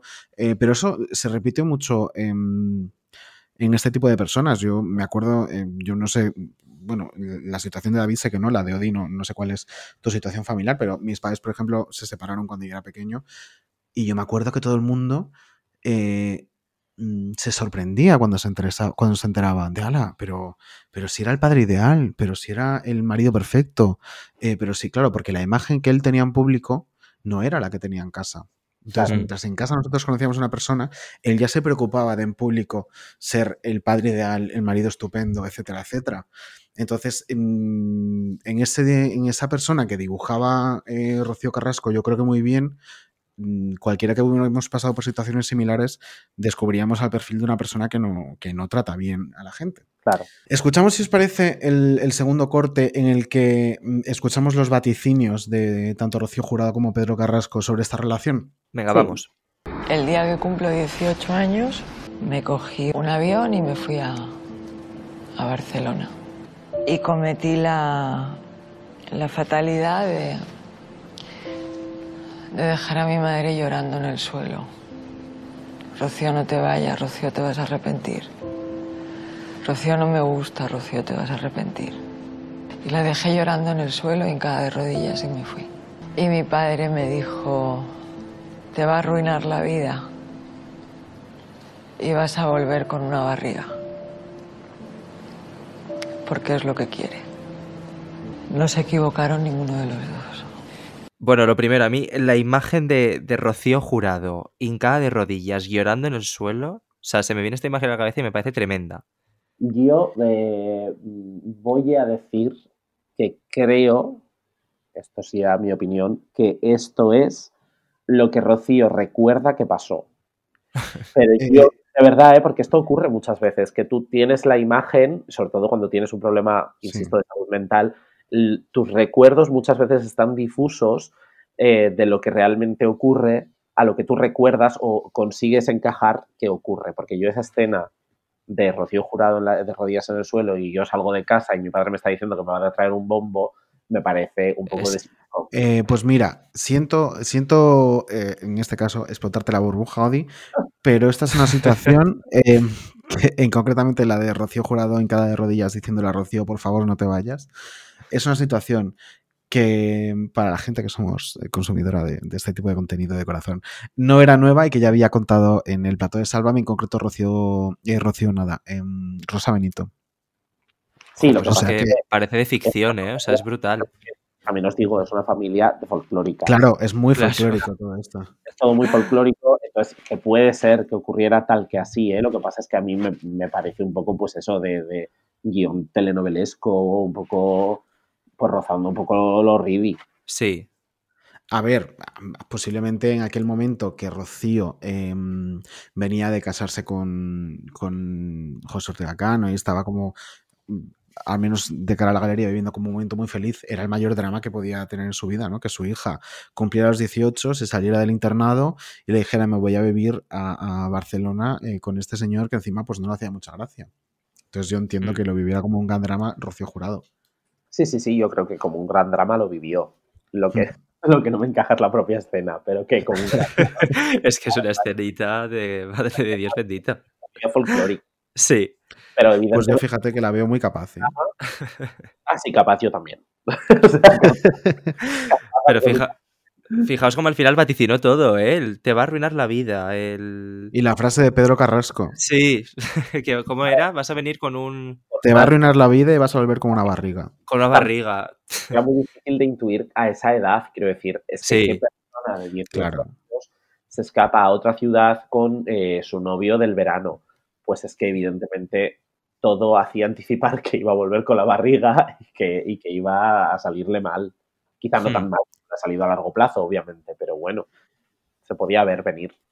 Y bueno, Rocío terminó yéndose a Argentona a vivir con Antonio David, que estaba trabajando allí de Guardia Civil, y estando ya los dos conviviendo allí, que cuenta que convivía en un piso con otros eh, dos guardias civiles más, es decir, tres guardias civiles y Rocío Carrasco, ocurre el famoso episodio de la multa. ¿Lo escuchamos? Sí. Venga. que ya en muy poco tiempo ocurre lo de la famosa multa. Y entonces ya aquello fue la, la bomba. Y entonces él empieza a decirme que bueno, que todo esto es porque él es, es mi novio y que todo es porque se la tienen jurada, porque no permiten que él sea un personaje siendo guardia civil. Una historia que al final es la que ha ido narrando durante el resto de, de los años. O sea, todo menos decir, escúchame, que es que he cogido, he multado a un tío, me he quedado con 25 y el Marcos ha quedado con otras 25. Todo menos eso. Pues al final dibuja como el perfil de, de un, un chico inmaduro, ¿no? Que antes de asumir eh, Mm. un error prefiere culpabilizar a la otra persona y, y dibujarse como la víctima de todo esto, ¿no? De hay una mano negra que porque yo soy el novio de la hija de Rocío Jurado, quiere que yo me vaya de la Guardia Civil. Claro, pero es que Claro. es verdad que le hemos visto hacerlo toda la vida. Eh, Tal cual. Toda la vida, hasta, eh, estamos hablando de hace un mes, cuando puede pasar cualquier drama como el de las mujeres que salían a decir que había sido infiel. eh, es que era la misma estrategia, la misma estrategia de intentar de- desviar el tema para hacer ver que no, que la culpa no fue de él, que es que esto, que es que lo otro, que es que no sé. O sea, siempre ha hecho lo mismo. Hmm. Entonces, sí, esto es absolutamente creíble que él se inventara, que, que montara toda esa historia sabiendo que era mentira y que la mantuviera en el tiempo, porque además los- la gente que es mentirosa por naturaleza eh, se aferra muchísimo a esa mentira, aunque se haya dado cuenta todo el mundo de que es mentira.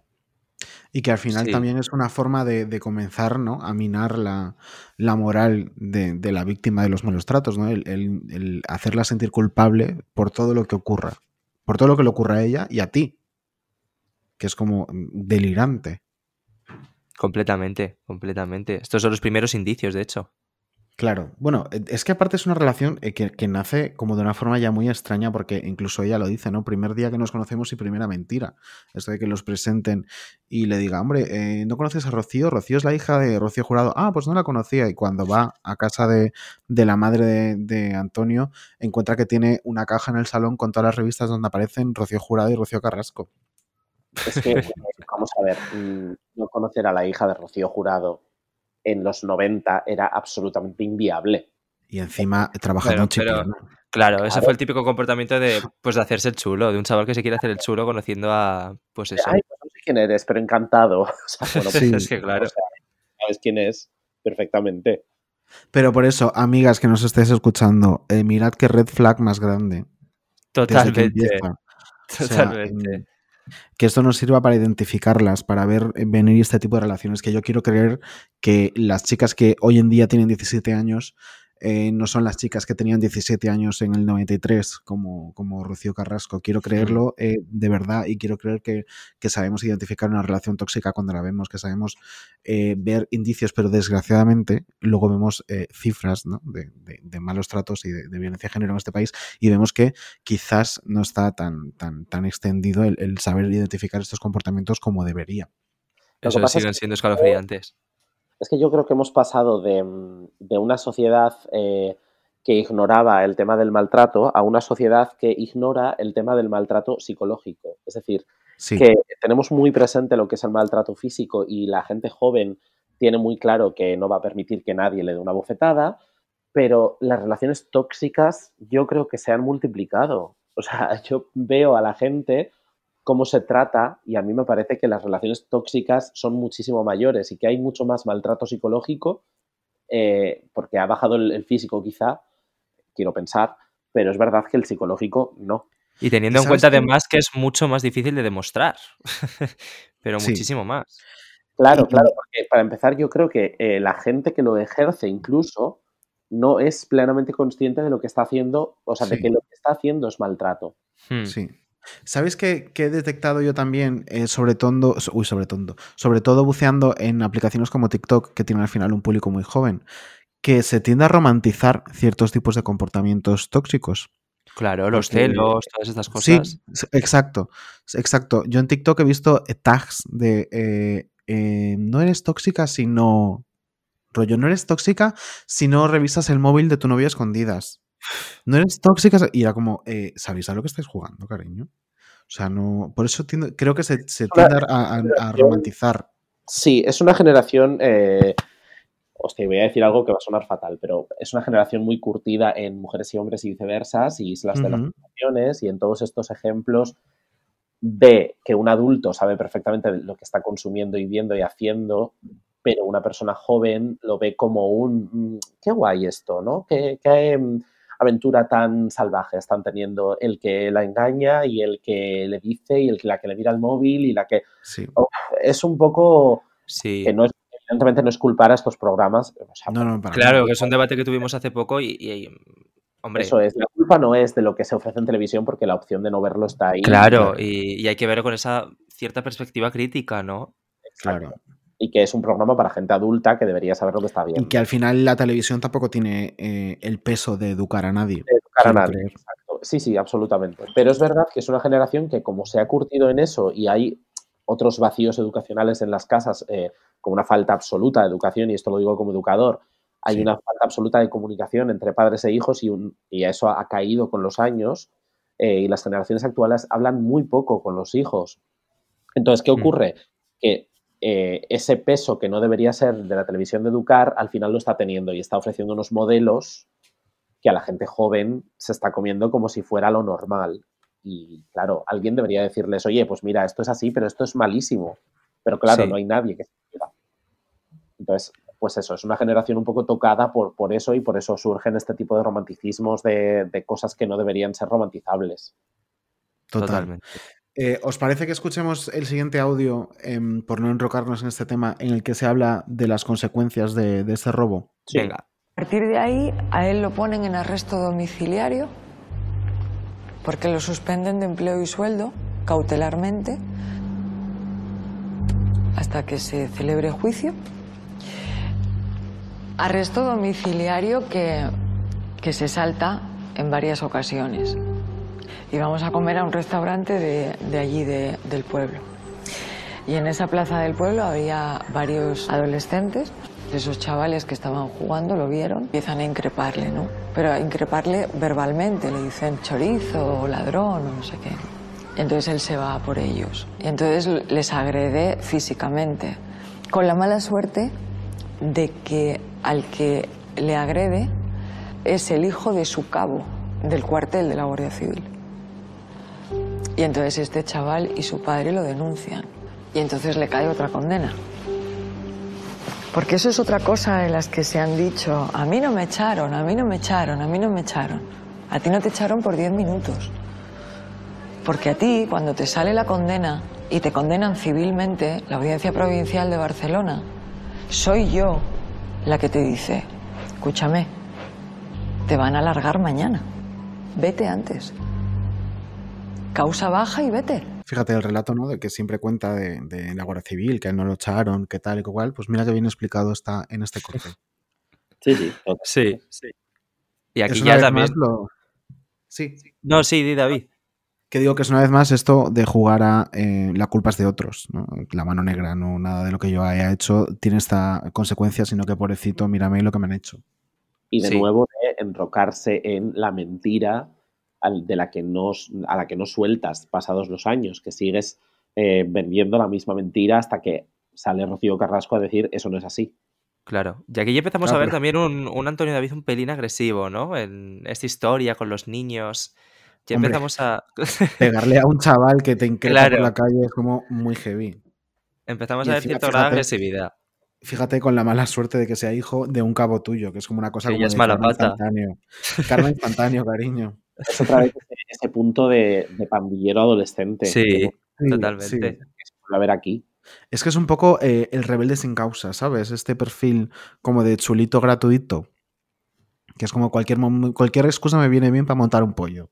Sí, Sí, pero luego al mismo tiempo como un chulito gratuito que quería ir como de adulto. Sí, Eh, es que se mezclan tantos factores en, en ese momento de Antonio David que es terrible realmente. Sí. y en un momento que Rocío explica muy bien, que eran dos chavales de 18, 18 años jugando a ser adultos, ¿no? Claro. Primera vez que vivimos juntos, tenemos independencia, eh, gano dinero, eh, en fin, como que se junta, eh, es como el cóctel perfecto para que acabe como acabó. Claro. Em, pues mira, en el siguiente corte vamos a escuchar ya eh, uno de los relatos también em, más crudos, que es cómo empieza eh, Rocío a vivir situaciones de maltrato. Hay algún episodio de, de agresión verbal de él hacia mí. Ahí daba igual quién estuviera delante. Yo recuerdo agresiones verbales de, de inútil, de no sirves para nada. Él tenía una cara de puertas para adentro, prepotente, todo lo sabía, todo, eh, tú no sabías nada, él lo sabía todo, no se le podía discutir absolutamente nada. Y, y luego tenía la, la otra parte, que era cuando, cuando había cámaras, entonces era todo maravilloso. Y eran todo besos y todo qué guapa y, y todo delante de la gente. Se vuelve a repetir, ¿no? El perfil de, de maltratador Sí. tipo, ¿no? De una cara en el exterior y otra en, en casa. Sí, sí, completamente. Y volvemos a esa agresión verbal, ¿no? Que lo que decíamos es mucho más peligrosa de, de de demostrar y mucho más peligrosa en general. Y que siempre es el detonante, ¿no? Porque rara vez una situación de maltrato nace directamente ya con un, un tortazo o con un... Siempre Sí. empiezan por, por, por ganar terreno de otra forma. En este caso, con la agresión verbal, con el, el descalificarte, el hacerte sentir que eres menos, que, que eres tonta o que no sabes mm, tanto de la vida como él. El hacerte sentir pequeña para luego ya poder ganarte el terreno físico. Claro. También Rocío aquí habla de un Antonio David prepotente, que la verdad es que es lo que menos me sorprende, ¿no? O sea, es que es el, el perfil que vemos en televisión muchas veces. El ante- Sí, por ejemplo, mira, Siempre. claro, el- la entrevista de la última entrevista que hizo con Jorge Javier cuando se anunció todo esto, ahí vimos a, a ese Antonio David ultra prepotente. eh, Hombre, yo creo que ahí él ya estaba como un gato panza arriba, ¿no? Claro. claro, sí, Claro. sí, sí, sí. O sea, ahí ya se, se veía venir lo que iba a pasar, entonces mm, pues se defendió de la peor manera posible porque es que no, no le quedaban alternativas ya.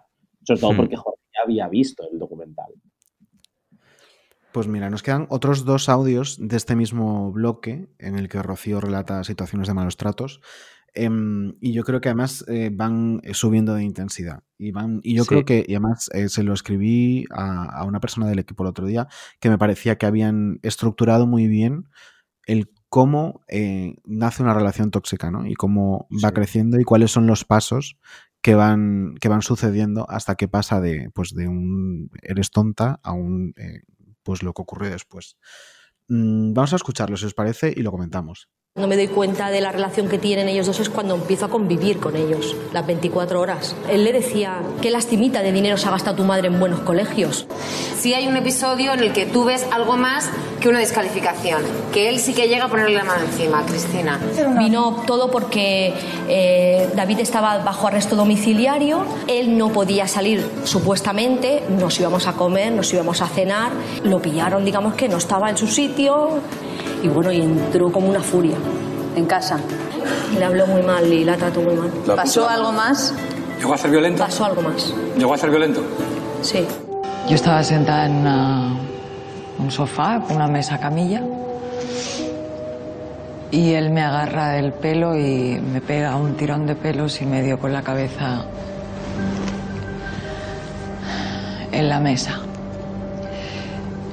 Y subió echándome a mí la culpa de, de todo lo de todo lo que le ocurría, ¿no? En ese momento. Y- Bueno, pues un poco más de lo mismo. Hmm. El hacer responsables a los demás de, de tus cagadas y en este caso ya eh, castigarlo ¿no? con, con violencia física. cómo es de fácil, eh, o bueno, describe muy bien cómo es de fácil el pasar de esa ira verbal, de ese momento en el que ya estás como eh, ese cabreo que tienes con la otra persona a la que acusas de todo, a pasar a agredirla físicamente. Es que es, es una línea finísima. Finísima, de sí. Es muy fina. Entonces llega un momento que ya en vez de hablarlo, pues le das un tirón de pelo. Es tremendo. Sí. Y yo creo que por eso tuvo tanto valor el testimonio de, de Rocío Carrasco el otro día, porque yo creo que todavía hay, hay un cierto tipo de gente en este país que piensa que, que la violencia de género tiene un perfil, ¿no? Y que hay un perfil de víctima y hay un perfil de, de maltratador. Y mm, ver lo fácil que es eh, que una niña de 18 años se vea envuelta en una eh, relación tóxica que termina en una relación de maltrato físico, eh, yo creo que encendió mucha, o quiero pensar que encendió muchas luces a mucha gente. Claro, Sí, es la importancia de, de este documental. O sea, al final, lo- eh, y el valor que tiene. Y el valor que tiene también, aparte añadido, es el ver que 25 años después de eso, esta persona sigue estando tocada por lo que ocurrió. Hmm. Es decir, que el, el maltrato no es una cosa que te afecte en el momento y luego te separas y se acabó. Es que puede tener unas consecuencias muy largoplacistas y muy terribles. Eso es importantísimo que lo digas. Importante. O sea, al final eh, no es, no es me has pegado y me voy al hospital y me curan la herida, ¿no? Es Justo. la marca que deja. Secuelas que no se ven, Exacto. que no se ven porque Y al que se final, quedan siempre, sí. Desgraciadamente, mm, desgraciadamente, cuando no hay dudas de que una mujer es víctima de violencia de género es cuando su maltratador consigue asesinarla.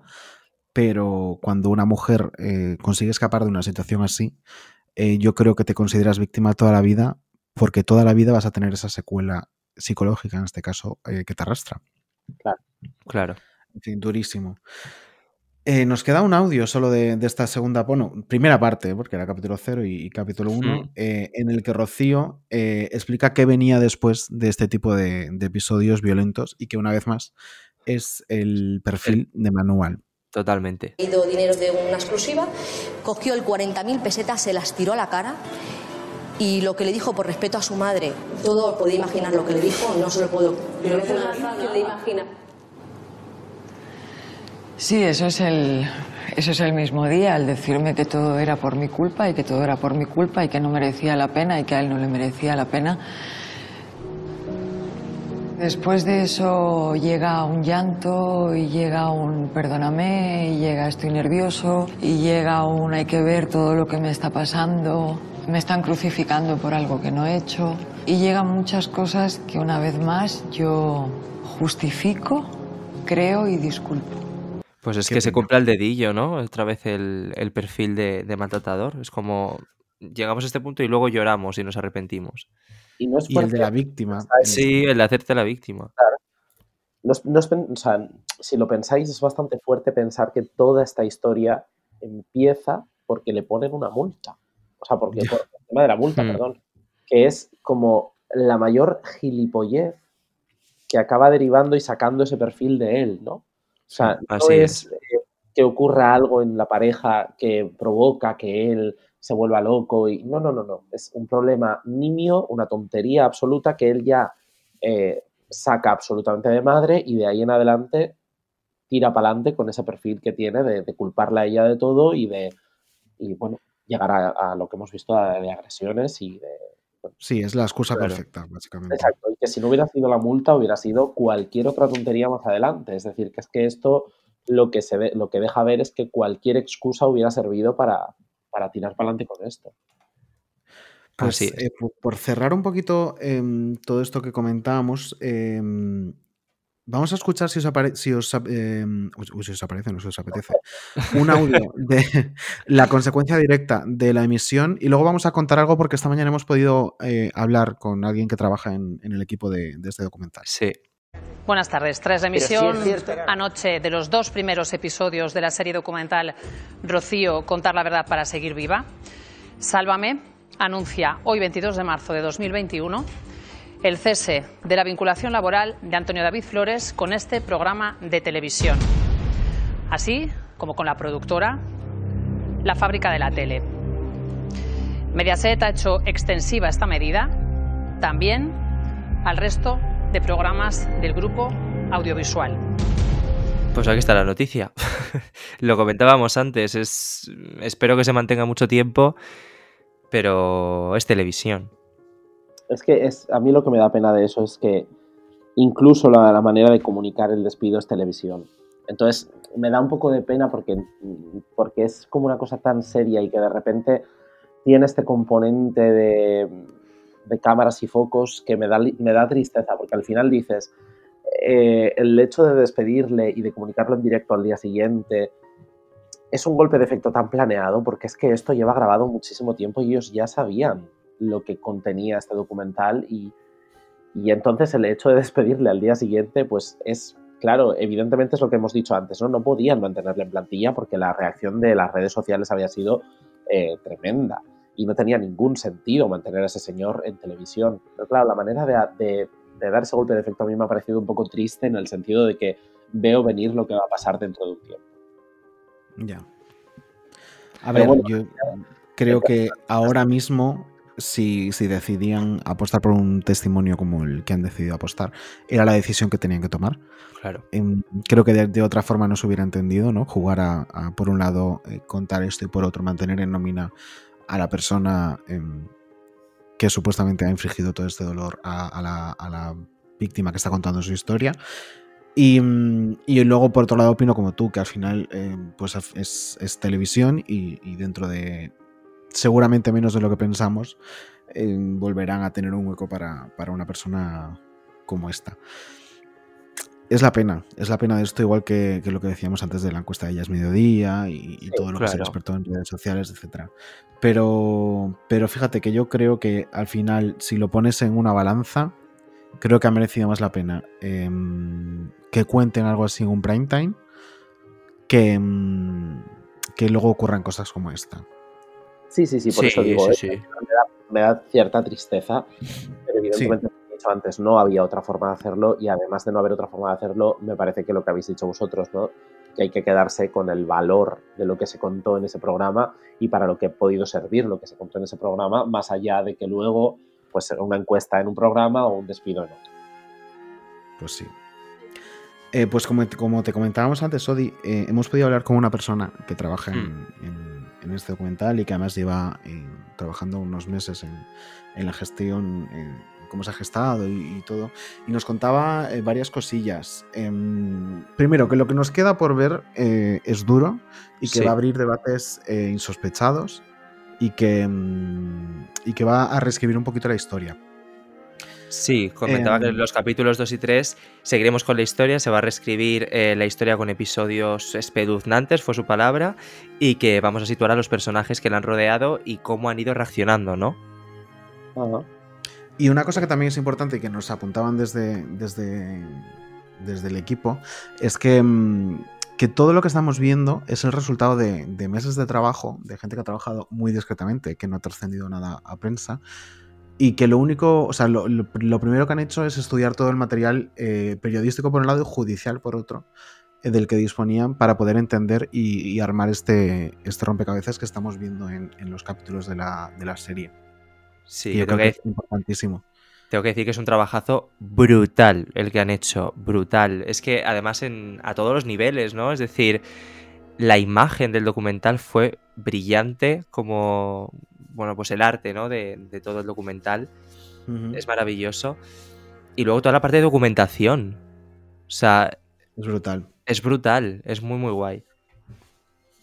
Y luego, otra cosa que, que a nosotros nos, nos llamaba la atención, ¿no? Era, porque yo me lo planteo, ¿no? A mí me hacen este encargo y, y no sé si de entrada sabría cómo, cómo enfocarlo, ¿no? Cómo enfocarlo para que se entendiera.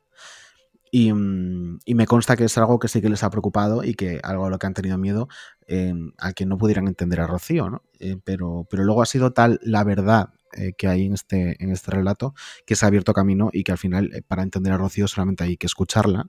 Y en lo que te cuenta, eh, ves tanta verdad por las reacciones eh, que tiene al contarlo, que es, es imposible, no, como mínimo, no entenderlas. Y luego puedes decir, bueno, la entiendo, pero mira, mm, prefiero eh, pensar otra cosa o prefiero apoyar a otra, lo que sea. Pero yo creo Mm. que viéndola puedes entender em, lo que ha vivido estos años. Claro, a mí me ocurre con muchas cosas de las que, con, bueno, con muchas no, con algunas cosas de las que contó que me, me pasaba eso, ¿no? El decir, eh, puedo no entender o entender que esto podría haber sido de otra manera o que lo podía haber gestionado otra, de otra manera, pero al mismo tiempo decir, ya, pero es esta mujer la que lo está viviendo y esta mujer lo ha vivido así. Claro. Que yo o cualquier otra persona entre el público que ve el programa hubiéramos gestionado ciertas cosas o hecho ciertas cosas de diferente manera, sí, pero es lo que has dicho, ¿no? Es eh, escucharla para poder entender lo que ella pasó y lo que ella vivió. Entonces, eso me parece que es muy importante siempre para conseguir ponerse en la, en la piel de la persona que te lo cuenta, que no necesariamente actúa como tú actuarías o como tú lo hubieras hecho. Y que es uno de los puntos que a mí personalmente también me ha sorprendido en- desde que se anunció eh, este documental, que había mucha gente que no estaba dispuesta ni a escucharla. Sí. Que ya tenían un juicio de valor hecho y que no estaban dispuestos ni a escuchar lo que pudiera decir. Pero porque es, eh, fíjate, a mí es que me pasó con mi madre. Mi madre eh, no había visto el documental y cuando le estuve contando alguna cosa, tuvo la reacción, y mi madre es una persona absolutamente progresista, feminista, o sea, es decir, que no Sí. tiene nada el perfil de, de lo que podríamos considerar crítico, pero tuvo inicialmente la reacción de decirme, bueno, pero, ¿sabes? Como, como es Rocío Carrasco, no, no tiene ese crédito que pudiera tener cualquier otra mujer que cuente su historia, ¿no? Y yo hubo un momento que le dije, vamos a ver, no podemos tener ese rasero de si es Paquila del Quinto, sí, y si es Rocío Carrasco, porque a mí me parece que es una frívola, no. Porque hay que escuchar lo que se dice. Y yo creo que Claro. si te sientas delante de la televisión y escuchas, más allá del debate posterior, más allá de lo que se considere, de lo que se comenta en otros programas, si escuchas lo que cuenta ella, es imposible no, o sea, no entenderla, no- Claro. no, ver qué ocurrió y por- porque ella lo vive como lo vivió. Es que es, es lo que tiene habernos tragado una misma versión durante 25 años. Que al final se crea este perfil. Y bueno, y todo lo que hemos comentado también que no ayudaba, claro. Dibujar un La gente que de le defiende, etc. Y de las cosas que ha, que ha hecho en su carrera y de Claro. pues que al final es una persona que, que ha sido muy difícil de empatizar con ella y claro que de primeras podía conseguir ese efecto de gente que dijera, mira, no, yo a esta señora no me la creo ya, pero bueno, te has sentado a verla. Que si te Claro. sientes a verla y aún así me estás diciendo no me creo absolutamente nada de lo que cuenta, ostras, eh, ¿qué has visto? ¿No? Porque yo, insisto, ¿eh? puedo discrepar con cosas o no entender ciertas cosas, pero leches, la narrativa general de lo que me está contando es muy difícil no entenderla si se quiere escuchar lo que dice. Pues sí, pues amigas, yo creo que hemos llegado al final, que nos ha quedado un análisis, eh, yo creo que en un tono al que no acostumbramos y que a lo mejor la gente de repente dice, "Madre verdad. mía, eh, esto no es menudo cuadro, pero es que nos parecía que, que el tono que debíamos tener era el que, el que hemos tenido, porque al final es un tema Es el que nos toca, interesa a los sí. tres y que, y que nos toca y que queremos tratarlo como debe. Em, por, por rescatar, que no quede como diluido lo que nos viene por delante, el domingo, capítulos 2 y 3, se reescribe la historia, episodios espeluznantes y los personajes que han rodeado a toda esta historia se van colocando cada uno en su lugar. Así es que todas pegadas a la tele. Estaremos atentas, estaremos atentas. Chicos, un placer haber hecho este especial con vosotros. Igualmente, chicos. Lo mismo os digo, Y volveremos con menudo cuadro, ¿eh? Ya con nuestro tono habitual. La ¿o no? ¿Quién sabe? ¿O no? A lo mejor ya nos ponemos serias para siempre, claro. la audiencia de esto, porque si vemos que los datos son muy buenos, a partir de ahora, Claro, pues serias todas. todo seriedad, el informativo del, del miércoles, del jueves. Esto ya lo ponéis. Amigas, un placer. Igual, Un beso fuerte. besito.